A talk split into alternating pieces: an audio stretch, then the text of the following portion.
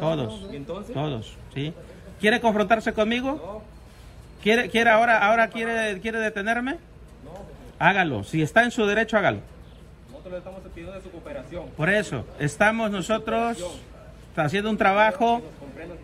Sí, los comprendemos, les admiramos su trabajo, pero lo que están haciendo en el primados eh, casos, militares y la Guardia Nacional, pues les provoca. No se da con, pues obviamente con regularidad. Desnudado, ya lo sometieron. Eh, escuchamos cierto informar. ¿A dónde lo llevan? Tampoco. ¿Tampoco pueden informar?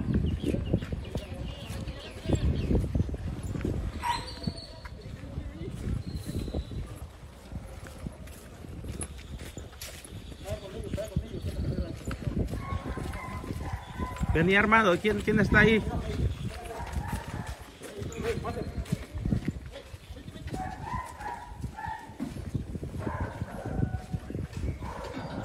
Bueno, eh, la persona que fue detenida no pudo identificarse, pero estamos viendo que lo lleva la Guardia Nacional.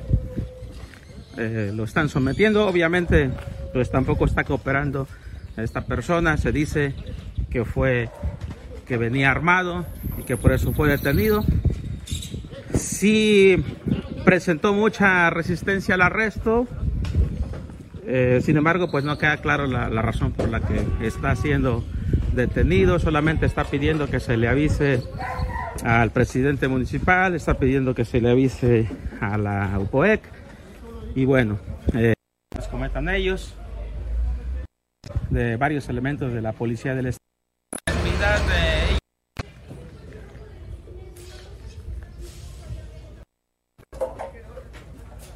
Podemos ver, están sometidos en este momento. Están, les están tomando sus datos. Están revisando la camioneta. Un riesgo como yo lo comentaba hace unos momentos. Eh, pues están tardando mucho tiempo. No hay red por celular. No hay, no hay, no hay red por celular. Que ya... ¿Por qué está grabando? Porque es mi derecho. ¿Cómo estás? Saludo en este jueves 30 de junio. Gracias quienes nos ven a través de la televisión o a través de las distintas plataformas. Jueves de pozole. Y yo, pues bueno, espero que no me hayan cambiado la bebida. Este, yo pedí un mezcal doble. Salud con este jueves. Es mezcal, gracias. Gracias, producción. Lo tomé con desconfianza. Dije, van a jugar la broma, pero no, si es mezcal, gracias. Gracias por cumplir los caprichos y deseos del, del conductor de este espacio. Oiga, pasábamos imágenes. He intentado durante la mañana poder tener contacto con Fernando, que fue el compañero que transmitió lo que usted veía. Él trabaja para el Faro de la Costa Chica, es un periódico con mucha presencia y muy local en la zona de la Costa Chica. Pues bueno, las imágenes que veíamos eran la detención de un sujeto civil que andaba armado al parecer. Usted veía las imágenes primero. Pero lo que llama más la atención es que sigue la transmisión que dura aproximadamente una hora, eh, donde detienen al comandante Chucho. Bueno, te pongo en contexto. Yo platico como si ya supieras el caso. Pero te pongo en contexto la detención de ocho elementos de la, de la policía comunitaria de la UPOEC, que después se desencadenó con estos bloqueos el día de ayer intentaron bloquear el día ayer que fue miércoles, el día martes que vivimos horas caóticas en Acapulco y también en la Costa Chica. La imagen que estamos viendo es esta, pero sobre todo llama poderosamente la atención que la, la narrativa que da el gobierno, falta ver la, el posicionamiento, es que dicen que no les permitieron hacer unos recorridos de vigilancia. No había orden de aprehensión al parecer. Pero si vamos más adelante al video, ahorita platicaremos inclusive con nuestro especialista en riesgo, eh, está con nosotros ya en la línea telefónica Enrique Castillo, porque se ve el momento de la detención del comandante Chucho. No se escuchan disparos, no se escucha violencia, solamente se escucha cuando lo detienen y cuando está gritando Chucho y se oye la voz del mando del ejército diciendo tú en la mañana provocaste a elementos del ejército mexicano. se escucha, a ver si nuestro productor que está ahorita escuchando el, el audio, podamos poner específicamente de este video que dura más de una hora, donde el mando militar le está diciendo que por haberlos provocado en la mañana. O sea, ¿dónde está el tema de la agresión? Así es que en lo que podemos, justo en el momento que nuestro productor tenga listo en esta pieza que parece interesantísima, lo que sucedió en Markelia, platico yo con Enrique Castillo. Enrique, ¿cómo estás? Gracias, Mario. Sí, es en el minuto, en el minuto 10 10. del excelente documento que nos da el Faro. Es en el minuto 10 en donde se escucha la voz de autoridad, en donde le hace saber a este señor, al hoy asegurado, que en la mañana de ese día él estaba haciendo este desmanes en contra de, de las acciones de, de, de, las Fuerzas Armadas. Eh, eh, un saludo, obviamente, a la gente de Carle Costa, a la gente de la Costa Grande.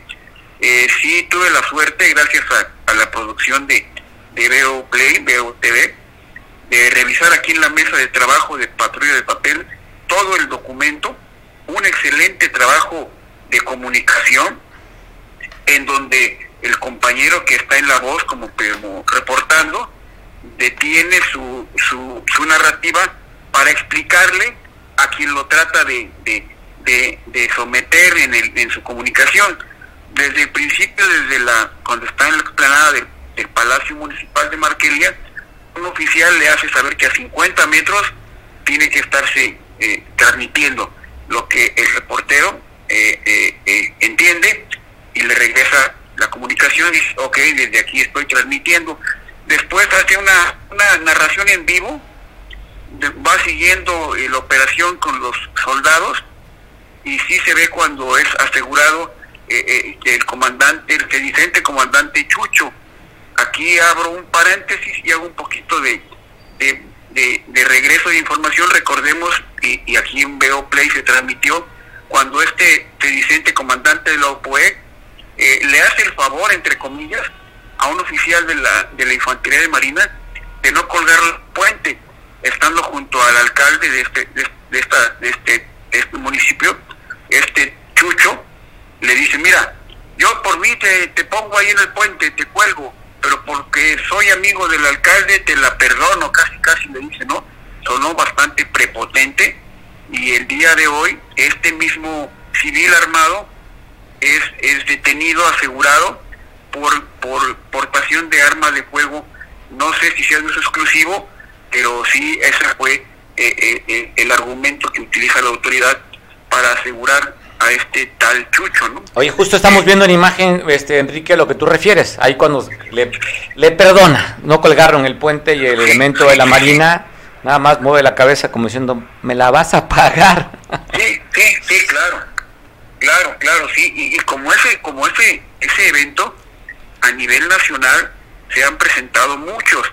Eh, obviamente la gente que, que hace ese tipo de acciones utiliza como, como escudo humano a la población civil. Oye, Enrique, que, quisiera cortarte porque ahorita en la transmisión que estamos pasando, estamos claros que los elementos del ejército es una fuerza pues de, de matar, están ellos adiestrados para matar, poco para detener, o sea, es la última fuerza que tenemos, la última contención de seguridad.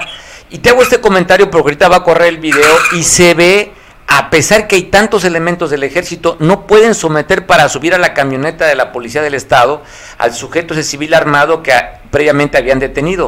O sea, entendemos, Enrique, que no son policías el ejército, lo están haciendo este trabajos de policías. Ellos son, pues para eso, para acabar con el enemigo.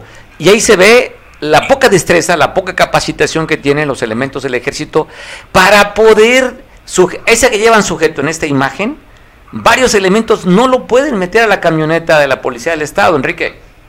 Sí, claro. La misión de los ejércitos a nivel nacional es destruir al enemigo. Esa es la misión. El, el armamento que tienen, el entrenamiento incluso, eh, en este caso estamos viendo operaciones urbanas.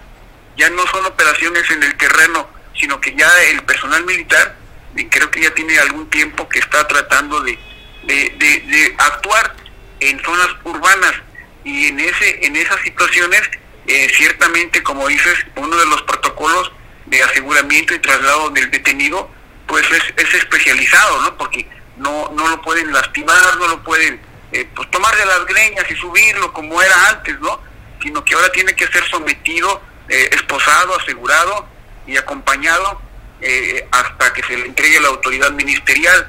Eh, sí, sí, y obviamente si el sujeto no, que trata de no serlo, o sea, no ser sujeto, pues hará uso de su, de, su, de su fuerza y eso podrá provocar que se lastime. Y si se lastima, fíjate, si llega lastimado frente al Ministerio Público, el Ministerio Público lo libera. Dice, yo así no lo recibo. Oye, oye, el, el tema de, la custodia y todo, Enrique, cuando se le cae el arma, no, no sé, cuando detienen ese sujeto, lo detienen militares y no la policía, no sé si el debido proceso militar lo pueda detener, él lo sube a la camioneta de la policía del estado, y la otra, pues el tema de cómo van a, crear, cómo van a armar esas carpetas de investigación, sobre qué delitos, y cuando vemos aquí, a ver si ya tenemos preparado el minuto 10 como tú dices, cuando el mando del ejército le está diciendo prácticamente el motivo por qué lo detiene. A ver si podemos tener, ya estamos listos en el minuto 10. Bueno, de, para dejar el audio, estamos con el audio, le está diciendo el militar de una vez, dejamos. Aquí está producción ahorita para ponerlo y escuchar simplemente, porque creo que es una pieza que parece interesante y relevante de, de, de mencionarla. Tenemos listo el audio y vamos a escucharlo. ¿Qué dice el ejército? ¿Por qué detienen a Chucho en ese momento?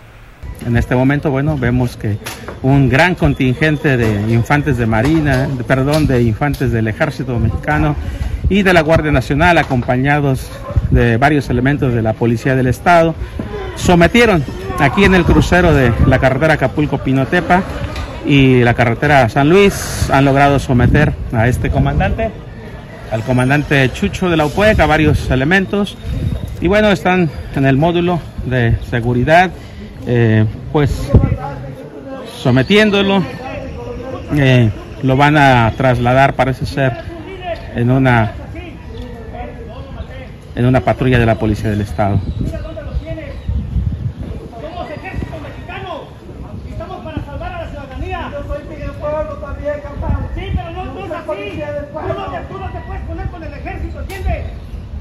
Ahí está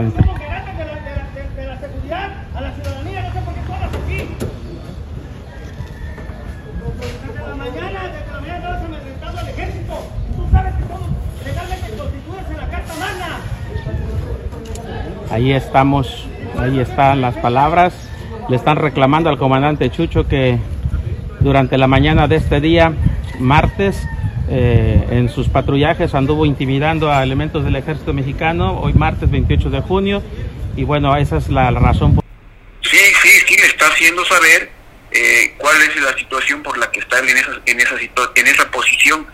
Eh, y yo regreso al material eh, del faro.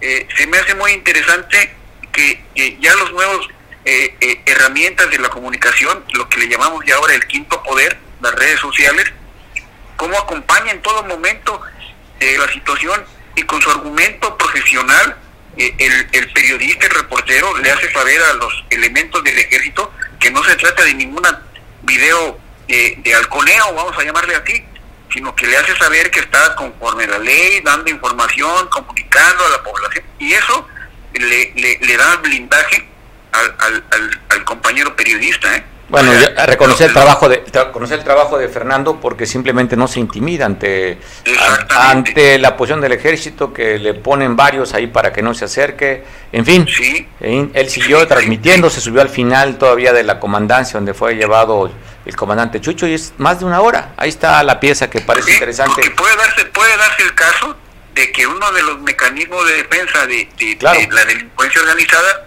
sea eh, decir en cuanto aparezca aquí el ejército la, o la armada aparezcan ustedes con, su, con sus teléfonos y graben y, e informen en vivo a, a, a, los compañeros. Pero en este caso, al entender y al reconocer el idioma y el lenguaje profesional de, del compañero de, de, del faro, eh, pues el mismo elemento eh, pues eh, dice, bueno, tú ya estás en tu punto de, de, grabación, yo estoy en mi área y cada quien en lo suyo y a seguirle, ¿no? Claro. Pero sí, Sí, fue uno, el, el 48 batallón, que creo que es el que está en Cruz Grande, Cruz Grande. es el que el que el que lleva a cabo eh, esta esta operación. Pues digamos con éxito se cumplió la misión se aseguró al al, al, al elemento que estaba haciendo pues ya actos de prepotencia desde hace varios meses. Yo ahora ya fíjate qué inteligente está la situación. Han dejado de llamarse policía comunitaria porque saben que no lo son y ahora se llaman eh, policía Ciudadana. eh, ciudad- ciudadana ya le cambiaron el término pues para cuestiones tal vez alguien los asesoró y le dijo ya no eres comunitario porque estás fuera del área de, de, de, de- de ese punto eh, no está autorizado entre comillas y, y porque ahorita la ley está está blandengue no existe hay una laguna por ahí entonces sí vemos que ya las fuerzas armadas eh, la autoridad ya empieza a subirle dos rayitas a la acción y, y vemos el acompañamiento de la fiscalía que se hace cargo de las carpetas y, y- vamos a ver qué sigue porque eh, ahora hay que ver si realmente eh, eh, el- el- el- la ejecución de la acción está robusta tanto que le permita a la autoridad ejercer este una una privación de la libertad legal o sea meterlo a la cárcel.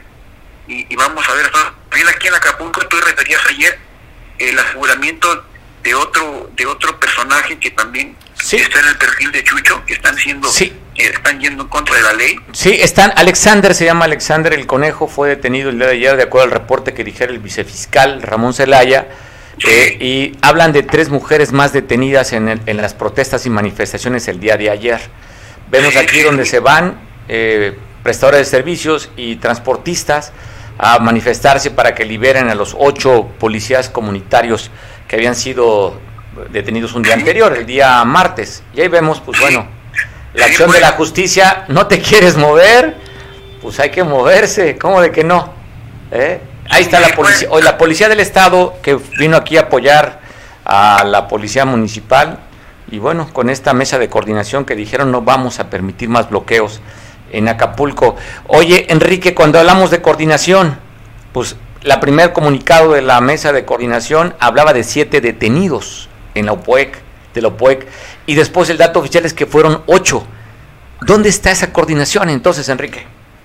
Yo, yo creo que aquí eh, eh, el exceso de, de acción, o sea, eh, el está provocando los hierros, ¿no? O sea, ya, ya en, en días pasados hubo precisamente allá por, por creo que fue en Marquelia, una operación en donde hablaban de 12 asegurados y luego presenta la fiscalía, eh, habla de 8. Y, al investigar, al indagar, eh, eh, nos dice eh, el, director de comunicación social de, la fiscalía, el teniente Lara, nos dice que ciertamente cuando se hizo la acción eran 12, la- do- 12 las personas que estaban involucradas, pero que al, darse cuenta que cuatro de ellos eh, eran simplemente vecinos, eh, no fueron no fueron no fueron este, eh, eh, eh, subidos a las unidades de, de la policía. Entonces, ese tipo de información se resbala y deja esta esta mala información porque sí podía haber haber alguna mala idea de decir, bueno, en el camino soltaste a uno, a dos, o se te escapó uno, o me estás escondiendo a dos. Entonces digo, esos son hierros que yo creo que con la con la experiencia tendrán que ir, ir controlando, ojalá que les dé tiempo para que antes de que llegue a darse una situación más delicada, ¿no? Pues voy a estar viendo la conferencia. Oye, la conferencia que dio ayer el vicefiscal Ramón Zelaya respecto a, esto, en un marco en el que habían convocado a la entrega de, reconocimientos a elementos de la fiscalía, también con equipo táctico a 18 que dieron aquí en la región de Acapulco. Ahí aprovecharon para hacer las preguntas a los compañeros de los medios sobre este operativo de ya de, de Markelia y también ahí estaba reconociendo la detención aquí en Acapulco de tres mujeres por agredir a los policías en esta protesta y a una persona que lo tenían ya con que tenía órdenes de aprehensión con varios delitos, Sí. Alexander el Conejo. Sí, Ra- Ramón Zelaya en Gamboa eh, se está, se está puliendo, está haciendo un excelente trabajo de vocería. eh, eh, él, él, él es vicefiscal eh, y, y lo está haciendo muy bien. Debo decirte que Ramón Zelaya es un ejemplo de lo que de lo que viene. Él fue oficial eh, del ejército, llegó a 50 batallones hace ya algunos años, hace como 25, 30 años, y de ahí estudió Derecho, se reclasifica y, llega a ser teniente coronel de justicia militar y, y, ahora ya está como vicefiscal y, y ha hecho buen trabajo, incluso ya es compañero, él, él transmite un programa de radio en RTG, lo hace bien. Entonces, ayer fue muy contundente Ramón al, al decir, no son policías, no son autoridad, no vamos a permitir que suceda esto, o sea, marca una línea, un borrón y cuenta nueva, vamos a trabajar para que el Estado de Derecho prevalezca y, lo está haciendo bien, ojalá que, que, que, como te digo, las carpetas sean robustas y que se cumpla con la ley, porque sí, sí, ya estuvo bien de estar viendo que civiles agreden, patean, insultan a elementos uniformados, entonces, de, las Fuerzas Armadas, entonces ya, qué, qué bueno, y lo digo con toda responsabilidad, qué bueno que la autoridad está siendo contundente, ojalá que los argumentos legales que permite la, el debido proceso sean, sean fuertes y esta gente pague, eh, pague sus culpas ante la, la, la ley, ¿no? Eh, Eso es una, una, una óptica muy personal. Entonces yo, yo veo bien, es, sigo viendo el, el, video, eh, veo la acción. Eh, eh, en ocasiones el periodista por celo dice, no me tapes la vista, no quiero ver, pero no le están tapando la vista. Lo que pasa es que están, operando para, primero para proteger a los compañeros uniformados y segundo para, para trasladar al, al sujeto, porque eso tuvo que hacerse rápido para evitar que, que los amigos, pinches o aliados de, de, de, de este detenido eh, se reagrupen y vayan a tomar alguna acción venta, ¿no? Entonces digo, Vamos. el documento no tiene desperdicio, la información, el mismo discurso que maneja el periodista es, es yo me atrevo a decir, profesional, tanto que, que eso lo blinda para que los soldados reconozcan en él a un periodista profesional, ¿no? Digo, es un buen documento. Buen documento. Qué bueno que, que Cable Costa tocó Costa, ahora sí que Costa Chica, entonces ya, ya, eh, pues ya el documento incluso podría funcionar como, como una prueba ah, para, Sin para duda. temas ministeriales. Sin duda. Pues te mando un abrazo, Enrique. Vamos a estar al pendiente que se genere con esta información. A ver cuando, pues bueno, vayan al el tema, la, la vinculación a proceso a estos ocho detenidos allá en Markelia. Te mando un abrazo, Enrique. Abrazo Lo fuerte. acompañaremos con mucho gusto, gracias, un saludo a Cable Costa y Brasil, muchas gracias por la, por la liga, gracias. Agradecido a ti. Pues bueno, se- la violencia continúa aquí en Acapulco. Fueron atacados en una en un mini super, estaban echando trago cuatro personas. Ahí está, ahí llegaron a rafaguearlo. La autoridad, bueno, ahí quedó un cuerpo muerto, como está viendo en la imagen, quedó hincado y trasladaron. Fueron cuatro heridos. Do, otro de los heridos lo llevaron al hospital y perdió la vida. Dos muertos, dos lesionados en este ataque allá en Ciudad Renacimiento. Fue a la 1.46 de la mañana aproximadamente en este mini superestrella en la avenida Circuito Interior, casi esquina con Antonio Nava. Eh, Recibe la autoridad, pues bueno, recogió cartuchos percutidos 9 milímetros y de varios AR-15. Es la nota. Y también se manifestaron los comerciantes aquí en Acapulco pidiendo que sí, que se aplique la ley a los que estén bloqueando las vías de comunicación. Agradezco mu- mucho a, Alejandro Martínez Siner, el líder de la Federación Nacional de Cámaras de Comercio. Alejandro, tu opinión de lo que vimos durante dos días por la tarde, el día martes, pues bueno, bloqueado más de cuatro horas varios puntos de Acapulco. Y el día de ayer intentaron también bloquear la costera Miguel Alemán. ¿Cuál es tu posicionamiento como líder de los comerciantes? ¿Qué tanto afecta al turismo y qué tanto afecta al comercio aquí en Acapulco? Amigo, me da mucho gusto saludarte, saludo a tu auditorio. Pues nuestra postura es muy firme. Estos grupos se dicen grupos que son reprimidos por el gobierno y creo que ellos inician la guerra reprimiendo al pueblo. Ellos son represores y creo que deben de ser tratados como lo, lo que están viviendo porque están violando las leyes constitucionales, el ataque a las vías de comunicación, afectando a terceras personas. Todos tenemos derecho de manifestarnos, todos tenemos el derecho de trabajar, pero sí cuando ya transgredes una línea y afectas al compañero, al ciudadano, al igual que tú, pues yo creo que vamos a tener que exigir que la autoridad aplique las leyes correspondientes para que estos bloqueos pues no sean parte de, de un chantaje que nos utilizan nuestra molestia, nuestra furia, pues, pues para ellos lograr un objetivo y creo que esto pues no se vale. Pues bueno, estás viendo tu posicionamiento. Y oye, ¿y qué opinas también? Ya los buzos dieron un comunicado respecto a- al incendio de dos locales allá en Diamante, el, el negocio de los buzos y la palapa, donde reconocen que fue a través de un cortocircuito. Alejandro, ¿me permites tomar una llamada y continuamos ahorita? Claro que sí. Gracias, pues bueno, tengo en línea telefónica a Bruno Plácido. Bruno, ¿cómo estás? Te saludo.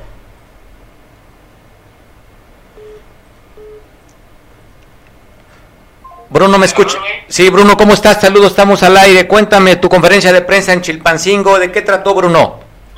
Bueno, eh, se trató de aclarar de que no es un enfrentamiento con lo que pasó ahí, fue solamente, este, fue un mensaje de que hay que respetar la autoridad.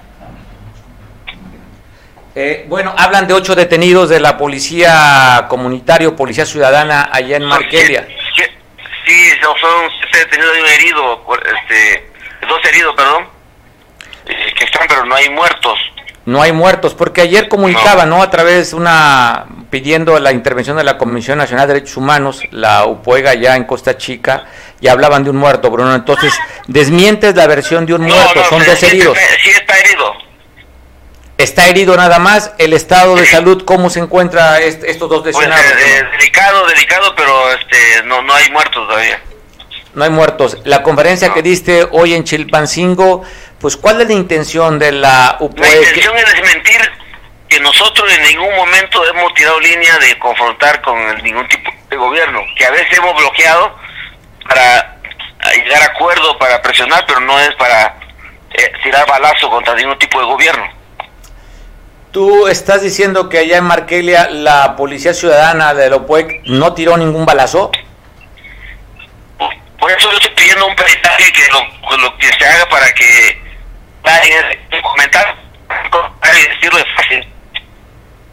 Probar, es lo que tenemos que trabajar para probar si a alguien se le fue un tiro o cómo estuvo, porque eh, en demostración de fuerza pues tenía más fuerza eh, la Guardia Nacional y el Ejército.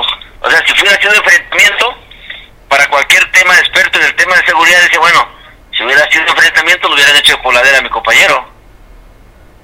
Entonces no fue como dice el ejército, el se- Ah, se es un montaje para quedar bien. ¿Con quién quieren quedar bien, Bruno? Pues que son la autoridad y que eh, eh, son fuera de la ley, que un grupo armado. O sea, quemarnos como de hace 10 años han, tra- han trabajado sobre este esquema. Bueno, la policía, us- ustedes han, la UPOEG han recibido ya enfrentamientos, recuerdo no hace mucho en el caso de los Dumbos con la FUSDEG allá que llegaron los tlacos y eh, asesinaron a compañeros Sí, pero una en- cosa es el pleito con delincuente y otra cosa es pelearnos a balazo con la autoridad. No es nuestra intención pelearnos con la autoridad, al contrario. Hemos firmado con gobiernos salientes y eh, desde Aguirre, de Ortega y Astudillo colaborar con el Estado, ayudarle pues. Eso es lo que hacemos. Con el, y con Por el eso- ejército, por- la por relación, eso- oye, y con el ejército y la marina, ¿qué relación tiene la UPOEC? ¿Hay una buena relación, Bruno? ¿O, o existía una buena relación hasta este momento? Creo que tiene problemas de comunicación, ¿verdad?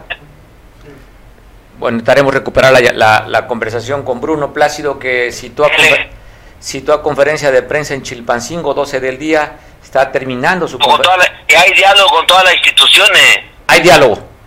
Sí, con todo. El problema es que es asunto de interés y de un mensaje para que haya orden. Bueno, perfecto, Bruno. Pues estaremos al pendiente, Bruno. Me imagino Gracias, que me imagino que vamos a ver la vinculación a procesos si es que hay elementos para vincular procesos. Mira, yo le pedí a la Comisión de Derechos Humanos 2.1 que se reconstruya un, un peritaje de para que ellos den un veredicto institucional y que nos favorezcan. Lo que estamos mal, pues vamos a estar mal. Y lo que está bien, pues vamos a estar bien. Porque este operativo llegó desde la mañana del- de, antier. Hasta que provocaron a Chucho, cayó eh, en el juego y pues la aplicaron, pues tenían que justificarse que es un enfrentamiento para justificar los balazos. Eso es normal. Entonces, lo que pides tú, que haya un peritaje por parte de la Comisión de los Derechos Humanos, le estás pidiendo a nivel nacional o a nivel estatal Sí, este peritaje? A nivel comisión? estatal lo que le corresponda y a nivel nacional lo que le corresponda. Tú dices, pues bueno, quien salga con algún delito, pues que se le castigue. Así es, pero lo que es que no te ponga más de la cuenta porque no, tampoco no, yo creo que se trata de un acto de corrección, pero no de sometimiento a venganza, a revanchismo, porque tú estás fuera de la ley y yo soy la autoridad. Eh, yo estoy en la constitución, tú no. No, yo creo que no es correcto la, la venganza política o demostración de fuerza. ¿Has, has tenido contacto con elementos del ejército mexicano después de lo que sucedió tú como un líder como de este... A ver, mira, eh, nosotros todo el tiempo buscamos, yo hace unos meses busqué una reunión, pero me dicen que, que no, porque yo estoy fuera de la ley, o sea, pero sí se reúnen con mis compañeros, saben, en las zonas eh, eh, se reúnen, hay casos que nosotros hemos resuelto conjunto con ellos, pero bueno, ante la opinión pública quiere decir que son los puritanos, nosotros somos los malos, está bien, no pasa nada, porque en el peritaje va a salir qué tanto de culpabilidad tenemos nosotros, sí o no. Vamos a esperar si es que se da ese peritaje, Bruno, y vamos a esperar también qué dice la autoridad respecto que tienes, tendría 72 horas para... Lo único que le consignar. pedimos a todo tipo de autoridades que dejemos de revanchismo, de venganza y que nos pongamos de acuerdo para resolver los problemas sociales, que son muchos. Sí. Entonces, eso es lo que le pedimos, que nos respetemos, nosotros respetemos la autoridad y la autoridad respete a las comunidades porque es una necesidad que tenemos. Hay gente infiltrada en la droga, es otro concepto. ¿Sí? Tanto hay en el gobierno como hay en nosotros, no me espanto. Sí, yo no me espanto, yo soy el derecho para hablar y, y las cosas como son. Dice que hay gente infiltrada en el ejército y gente infiltrada en tu organización. Hay de todo, hay de todo. Nosotros hemos agarrado a la gente de la PGR extorsionando y se lo hemos entregado a la PGR. Hemos encontrado estatales con Perico y se lo hemos entregado a la- al corredor regional. Hemos encontrado policías estatales que tiran balazos en los pueblos, lo, lo paramos y se lo entregamos a la estatal. O sea, eh, no sé por qué se espantan cuando andamos, están en la misma iglesia todo. Bueno, vamos a esperar ese- si es que se da ese peritaje, Bruno, y vamos a esperar también qué dice la autoridad, la vinculación a proceso a los siete compañeros Nosotros tuyos. estamos pidiendo que se respete el debido proceso, o sea, que si dicen el que está vinculado con los rusos, le encontraron droga, le encontraron este vínculo para adelante, pero si no, pues comentarios, la autoridad investigadora tiene que hacer su papel, no irse a comentarios de gente resentida que detuvieron por droga, por halcones, y ahora quieran desquitarse, o sea, comentarios en el Facebook hay mucho, pero la autoridad tiene que investigar y bien, sin, sin, sin revanchismo. Bueno, vamos a esperar que dice la investigación, Bruno. A Todos, todo somos sospechosos, todos somos sospechosos ante, ante la ley hasta que no se nos compruebe lo contrario, Mario. Claro, sí, probables responsables de un delito hasta que no se te compruebe. Así es. A priori juzgar, pues bueno, creo que no debería, pero No, pues están juzgando antes de tiempo. pues bueno, O vamos sea, a eso yo creo que desconocen su función a veces. Necesitan un curso para saber cuál es su función cada uno de nosotros. pues bueno, se te escucho molesto, Bruno. No, yo así hablo ahorita, cuando estoy bien hablo fuerte, cuando estoy enfermo pues hablo despacio. ¿Tú estás bien ahorita? Me da gusto escucharte que sonríes porque sé que estás con una enfermedad a la que estás luchando por ella. No, es parte de la vida y hay que aprender a vivir con ella. Bueno, Bruno, pues seguimos en comunicación. Seguramente, si vinculan a proceso a tus compañeros, a los, a los ocho que son lo que reporta ahorita, ocho detenidos y dos lesionados. Y también, pues ojalá que, el, que vayan eh, mejorando la salud de estos dos compañeros tuyos, Bruno. Sí, señor Mario, esperemos que son seres humanos que hay que respetar su vida, ¿no? También. Bueno, Bruno, pues hay que respetarnos todos. Te mando un abrazo, Bruno. Igualmente, señor Mario, gracias. Gracias, pues ahí está Bruno Plácido, líder de la OPOEC, quien dio una conferencia de prensa hace unos minutos y bueno, tiene usted la oportunidad de escucharlo de manera directa y en exclusiva a través de Veo Noticias y Veo Televisión y ver esa pieza que tomamos, cual agradezco mucho al Faro para poder transmitir a lo que me parece interesante este video y también pues lógicamente el desmenuciamiento de nuestro compañero especialista en riesgo y en crisis, Enrique Castillo. Va a dar que hablar, esta nota va a seguir dando que hablar. Pues bueno, la, comentamos que sigue la violencia en el puerto de Acapulco. Encontraron a una persona encajuelada eh, y bueno, maniatada y muerta. Esto fue aquí en el viaducto, eh, en el viaducto del Metrapil, en un vehículo, en un taxi de la ruta Colosio, fue encontrado el cuerpo dentro de esta persona que estaba encajuelada. Murió con un torniquete, según reportan, y esto fue aproximadamente 8 de la noche cuando reportan este vehículo abandonado en el kilómetro 17 más 600 de esta ruta Colosio. Encajuelado estaba el cuerpo de un masculino dentro de ahí, de este auto. Como también en el patio de su casa fueron a atacar, asesinar a un hombre. Presentaba golpes y un disparo. Esto estamos viendo la imagen donde fue muerto, cerca, allá en la sabana, cerca de la escuela Rafael Castañeda, donde encontraron el cuerpo de esta persona, este masculino que fue asesinado en la calle 9, cerca de esta escuela. 35 años de edad aproximadamente tenía esta persona que fue atacada en la sabana y fue asesinada. En Iguala también continúa la violencia. Allá está, ustedes están peleando dos carteles o dos grupos delincuenciales en esta zona. Lo que antes era el Guerreros Unidos, hoy la bandera, está peleando la plaza con este grupo que ha crecido, el grupo de los Tlacos, el grupo de la Sierra.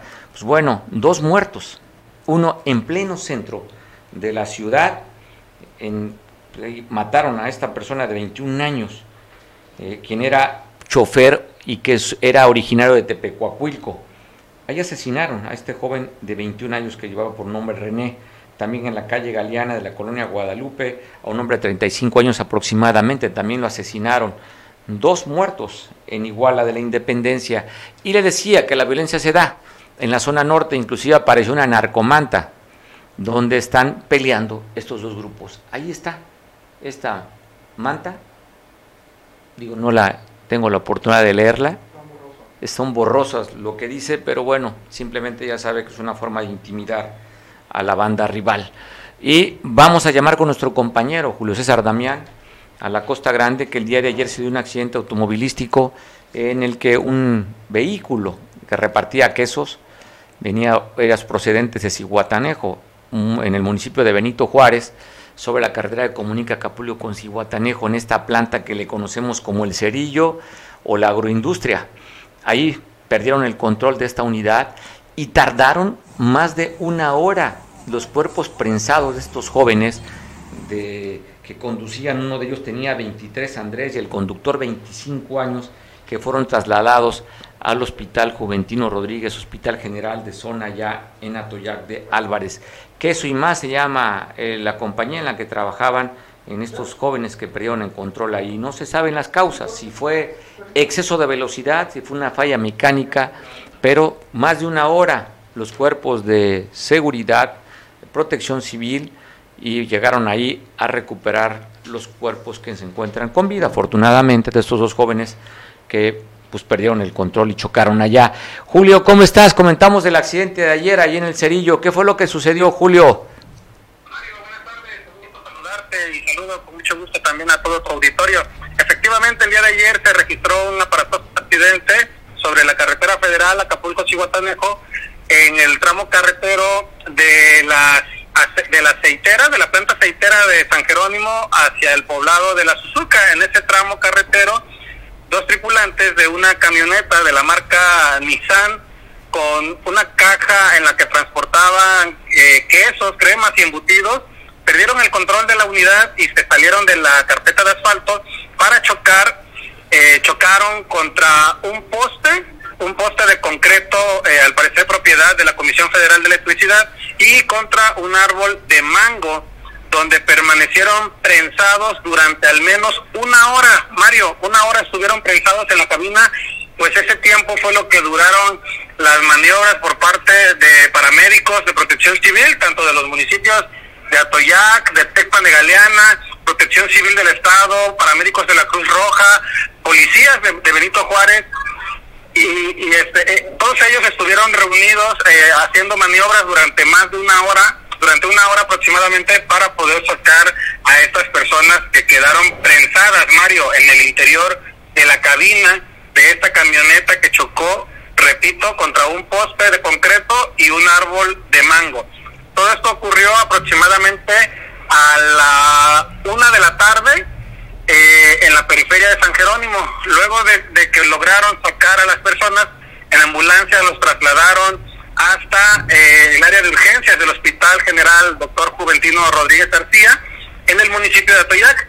Las personas son eh, Juan Andrés, él era, eh, es el, iba manejando, y Andrés, de 23 años, ambos son originarios de Cihuatanejo y ambos presentaban múltiples contusiones, Mario. El estado de salud de estos jóvenes, ¿cómo se encuentran, Julio? Es, importante mencionar que ambos estaban conscientes y estables. En todo momento estuvieron platicando con los socorristas que trataban de sacarlos de entre los fierros retorcidos. Todo el tiempo estuvieron platicando con ellos. Al momento de sacarlos, eh, repito, aproximadamente después de una hora de labores, lograron sacarlos de la cabina. Eh, sí se escucharon gritos de, supongo que llevaban algunas lesiones por ahí de, de importancia, pero estaban estables Estable. y en este estado fueron trasladados al hospital. Oye, Julio, pues aprovechando, sé que hubo otros eventos en San Jerónimo. Hablan de que una persona quemó su propia vivienda y también de un accidente de motociclistas. Platícanos, ya que te tenemos aquí al habla. Sí, durante la noche eh, se la, bueno, las autoridades recibieron una llamada al número de emergencias 911 donde informaban de un incendio en una casa habitación, esto en el pueblo de Arenal de Álvarez, es el tercer pueblo eh, que está de Santa Rosa con dirección a Hacienda de Cabañas, donde al llegar los los el personal de protección civil, porque acudieron tanto del municipio como del estado, se dieron cuenta que este incendio que se registra en el interior de una vivienda construida con techo de láminas, eh, pues había sido provocado por una persona que al parecer padece de sus facultades mentales, misma persona que recibió a pedradas a, a los brigadistas que acudieron para recibir, perdón, para atender este incendio. Eh, esta persona pues trató de ser controlada tanto por lugareños como por los- las mismas autoridades y una vez que lograron controlarlo a, a esta persona que se encontraba pues con un estado alterado ellos eh, se abocaron a, sofocar el incendio el cual al final solamente dejó daños materiales a esta vivienda ubicada sobre la avenida principal ahí en el pueblo de Arenal de Álvarez Mario. Por otro lado eh, más o menos a la misma hora, eh, las autoridades recibieron otra llamada donde dos jóvenes motociclistas originarios del pueblo del Tomatal, perteneciente también al municipio de Benito Juárez, se habían caído de una motocicleta luego de que se impactaron con un remolque que transitaba sobre la carretera federal Acapulco-Cihuatanejo. Se trata del joven Aldair Diego, de 26 años de edad, y Emilio Joan, de 18 años de edad. El primero con una fractura en la tibia y en el peroné derecho, y el segundo con una fractura en la rodilla, en una de las rodillas, Mario, sin especificar el informe en cuál de las dos extremidades inferiores. Y estas personas tuvieron que ser auxiliadas por personal de protección civil del municipio de Benito Juárez, quienes los trasladaron al área de urgencias del Hospital General en el municipio de Atoyac. Mario, no se habló de personas detenidas o responsables por este accidente. Oye, movidito ayer para los socorristas eh, en San Jerónimo, ¿verdad? Tres eventos, el de la, el accidente, los- la moto y también el incendio allí en el Paco. Así es, Mario, hubo mucha eh, por ahí actividad por parte de los cuerpos de emergencia, pero al final pues ahí están los resultados, Mario. Pues te mandamos un abrazo, Julio César, hasta allá, hasta San Jerónimo. Siempre es un gusto poder saludarte. Buenas tardes. Bueno, la gobernadora del estado da apoyo al Instituto de Oftalmología aquí en Acapulco en esta campaña que es de detección y tratamiento de glaucoma. Guerrero es el estado, la zona endémica con mayor número de glaucoma en el país. Este padecimiento oftalmológico que muchas veces deja ciego a los pacientes.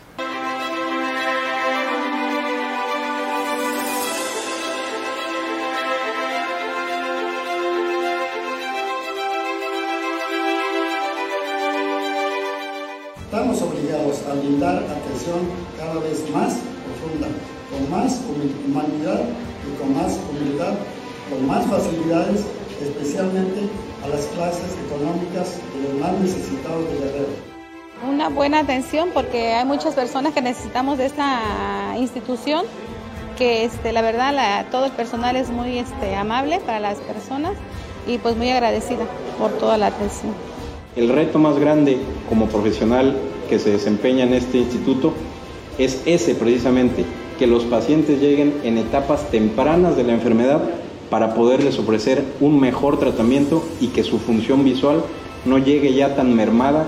Se entregaron aparatos, es un campímetro, el costo 650.836 pesos. Un tonómetro Topcon que tiene un costo también de 186.922 pesos y el paquímetro que tiene un costo de 38.675 pesos. De nuestros estados hermanos de Michoacán y de Oaxaca vienen a atenderse aquí. Entonces imagínense cómo no apoyar a este gran instituto que está ayudando a tantos hermanos guerrerenses y hermanos de otros estados vecinos este instituto ha mostrado importantes avances, logrando en promedio 9.477 consultas por semestre, así como 845 cirugías. Muchas felicidades, porque de verdad es un esfuerzo maravilloso el que realizan. Vamos a lograr de esta manera abatir los índices de esta enfermedad, mejorar los índices de atención con calidad, pero sobre todo con algo que tiene este instituto que es con calidez. Enhorabuena, muchas felicidades al Instituto Estatal de Oftalmología. ¡Que viva Guerrero! Muchas gracias.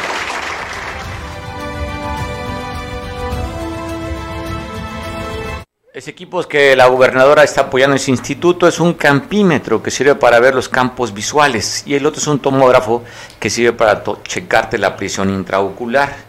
Así es que, pues parte de estos síntomas que si tú tienes, pues chécatelos. Es un dolor transfictivo en el ojo, como si atravesaran con un clavo, con un metal o con algo el ojo. Son síntomas de que probablemente tu presión intraocular pudiese estar alterada y habría que detectar el tema del glaucoma. Así es que, qué importante que tengamos un instituto aquí en el estado y aquí en Acapulco. ¿Cómo va a estar las próximas 24 horas el? Gracias a nuestro este, asesor eh, nuestro amigo, colaborador, quien es especialista en temas de protección civil, Carlos Manríquez. ¿Cómo vienen las lluvias en estas próximas horas? Eh, buenas tardes, señor Radilla. Pues aquí les informo que está algo, la meteorología es, muy, es muy impredecible, ¿sí? Eh, le comento, se está formando en el Océano Atlántico el ciclón tropical llamado número 2, ¿sí? Este ciclón tropical está aproximadamente a 400 kilómetros de Nicaragua. ¿sí? Eh, la trayectoria que nos está enviando la, el servicio meteorológico es que va a atravesar Nicaragua, va a atravesar este parte de Centroamérica y va a agarrar el Océano Pacífico.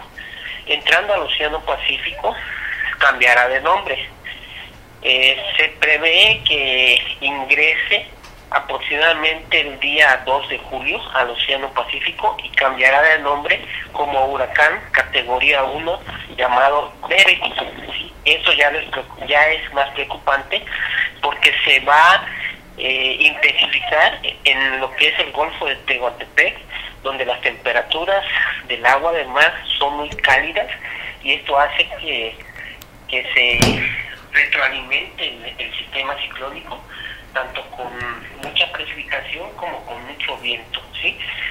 Se pronostica que nos pueda afectar el día lunes o martes al estado de Guerrero, ¿sí? Aproximadamente se calcula que el día lunes se encuentre a 300 kilómetros de las costas de Guerrero, ¿sí? ya como huracán, categoría 1, de nombre Derby.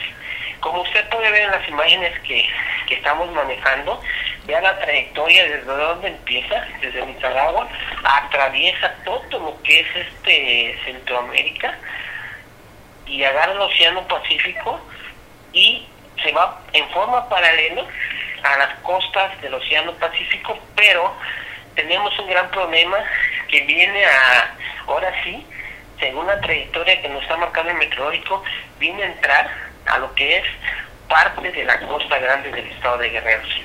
Pues Eso es lo preocupante. Pues vamos a, seguirlo monitoreando, ¿verdad, Carlos? Y mañana nos platicarás cómo viene.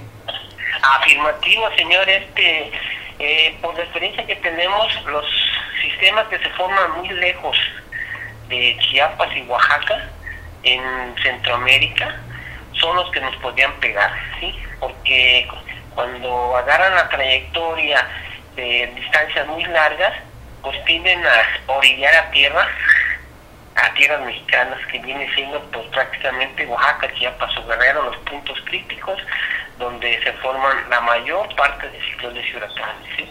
Entonces hay que estar muy al pendiente, se exhorta a la población que sea al pendiente de los boletines entre sábado y domingo, más que nada el día domingo, sobre el boletín que vaya a emitir la Secretaría de Educación por la cuestión de las, las Escuelas.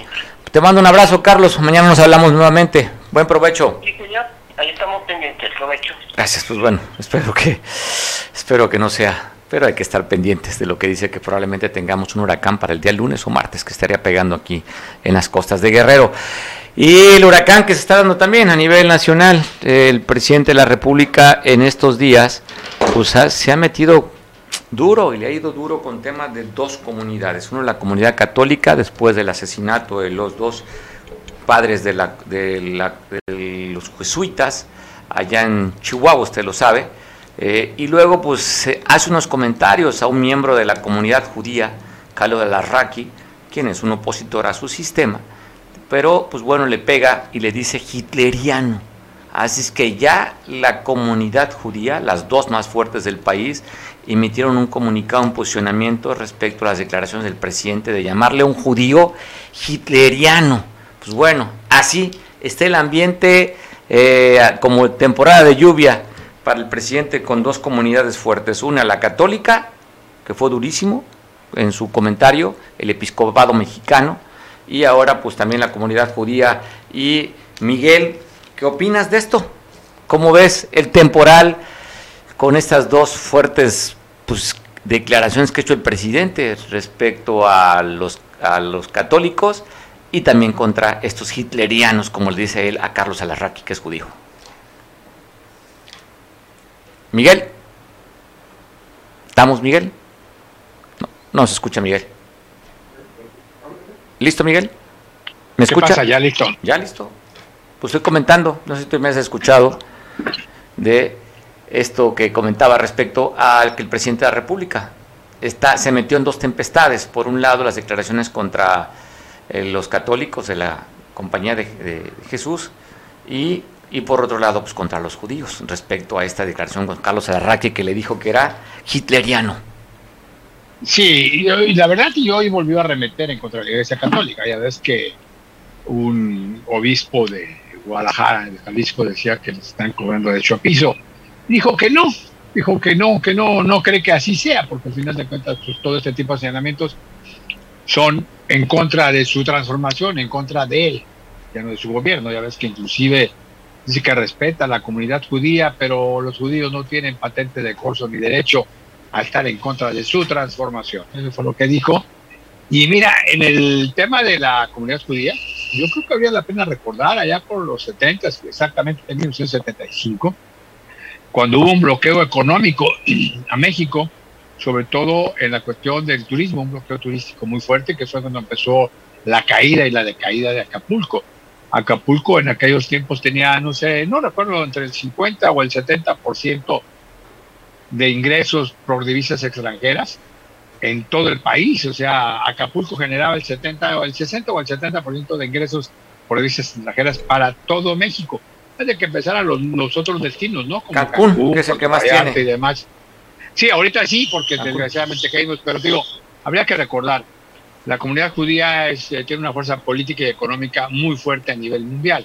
Y si algo les pesa a ellos, yo no sé si ya, ya ha hecho eco a nivel internacional la cuestión de hitleriano, pero si algo que les pesa a ellos es precisamente que estén mencionando eso y agrediendo sobre todo a la comunidad judía.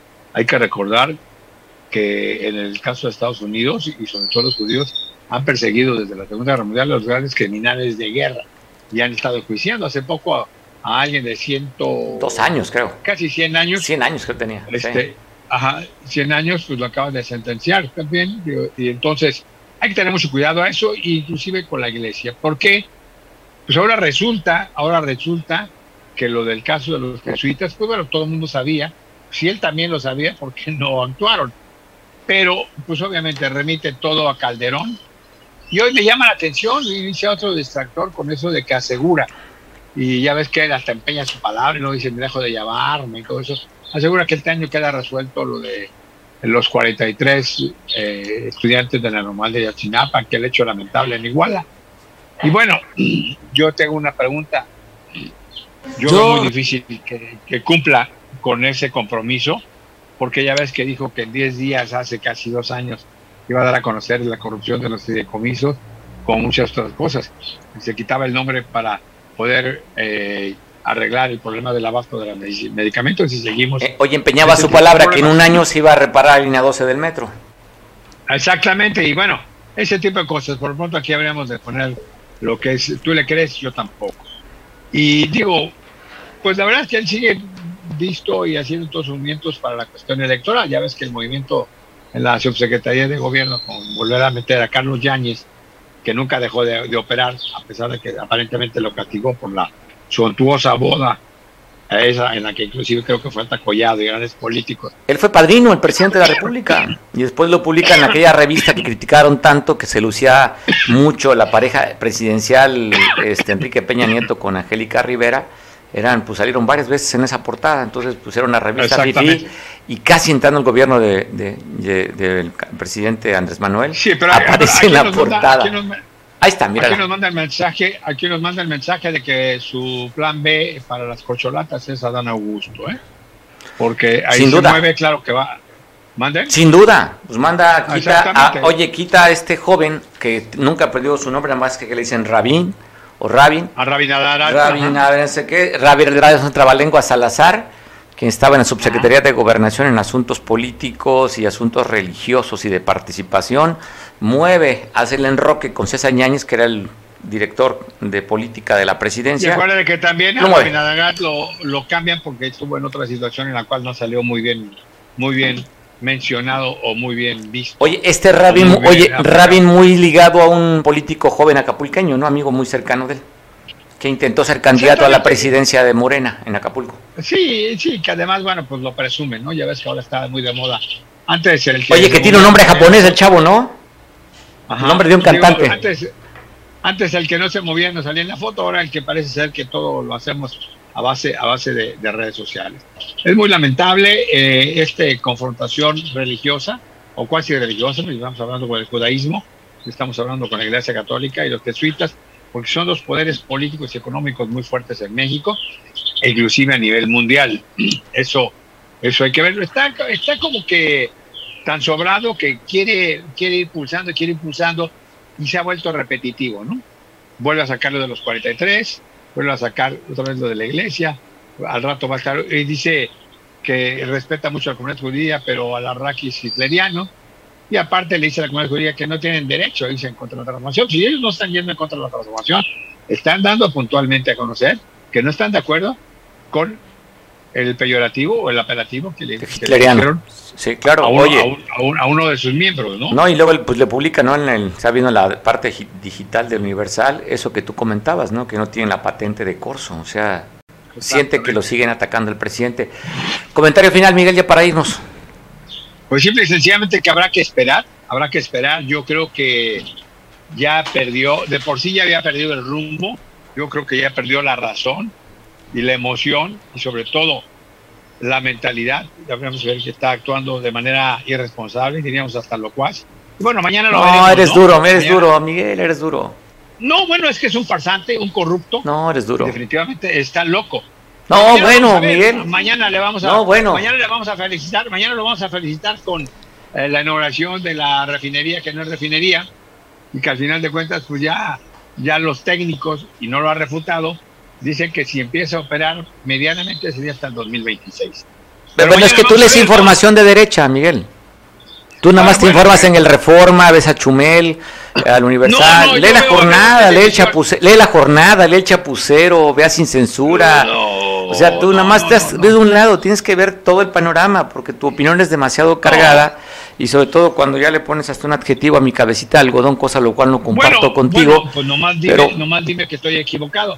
A las pruebas me remito. Yo sí le digo de frente que está loco, que es un No, farsante, bueno. que es un corrupto. Vámonos al pozole, Miguel, mejor, hombre. Ándale, Vámonos al pozole, Miguel. Provecho a todos y mis respetos a aquellos que no comulguen conmigo, mis saludos a aquellos que comulguen conmigo. Pero bueno, aquí estamos, ¿no? Saludos hasta San Jerónimo, San Marcos, Acapulco. Oye, pensé que dijiste saludos o dijiste salud. También, también. Ya aquí traigo mezcalito, ¿eh? Mezcalito doble Eso, para allá. Ya voy encarrerado, Miguel. Ya voy encarrerado. Voy con el precopeo porque estoy festejando desde ahorita el triunfo del primero de julio que mañana ganamos la presidencia de la República. Primero de julio. Oye, la- Salud, Miguel. Perdonas tú también. Por eso luego no te quieren en San Jerónimo. Salud, Miguel. Bueno, nos vemos hasta mañana. Mañana nos vemos. Buen provecho. Hoy es jueves pozolero y mezcalero. Perdone, yo ya puse el mal ejemplo. Si me quieren seguir, ¿cómo decía el Chapulín Colorado? ¿Sí recuerdan? ¿Ustedes millennial? No, ¿cómo no? A ver, pues síganme los buenos. Hasta mañana nos vemos en punto de las dos.